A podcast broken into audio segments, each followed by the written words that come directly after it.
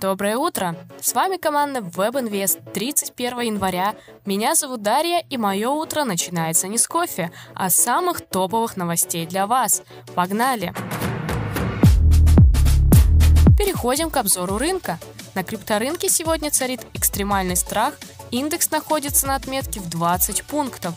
Большая часть альтов красные – Биткоин за сутки потерял около 3% и стоит практически 37 тысяч долларов. Эфир стоит 2507 долларов. Вторая по капитализации криптовалюта также потеряла 3,7%. Майнеры утверждают, что их не остановит ни LHR, ни переход эфир на модель Proof of Stake.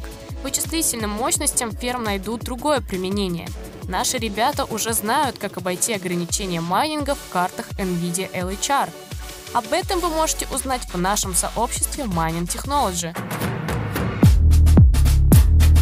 А мы переходим к новостям. Число пользователей, владеющих биткоином 5-7 лет, достигло рекорда. Количество преданных биткоин-инвесторов постоянно растет, особенно при падении крипторынка.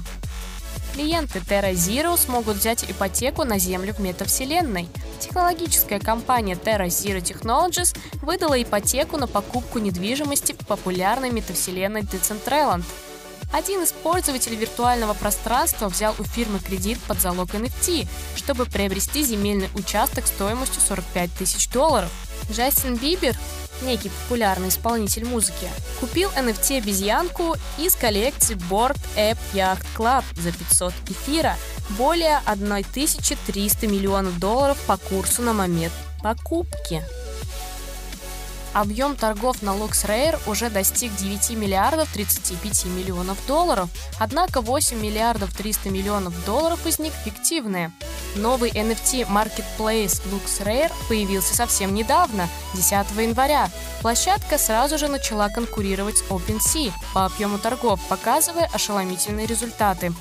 Для этого была произведена вампирская атака и интегрирован механизм вознаграждения за покупку и продажу NFT, который выплачивается в токене Lux.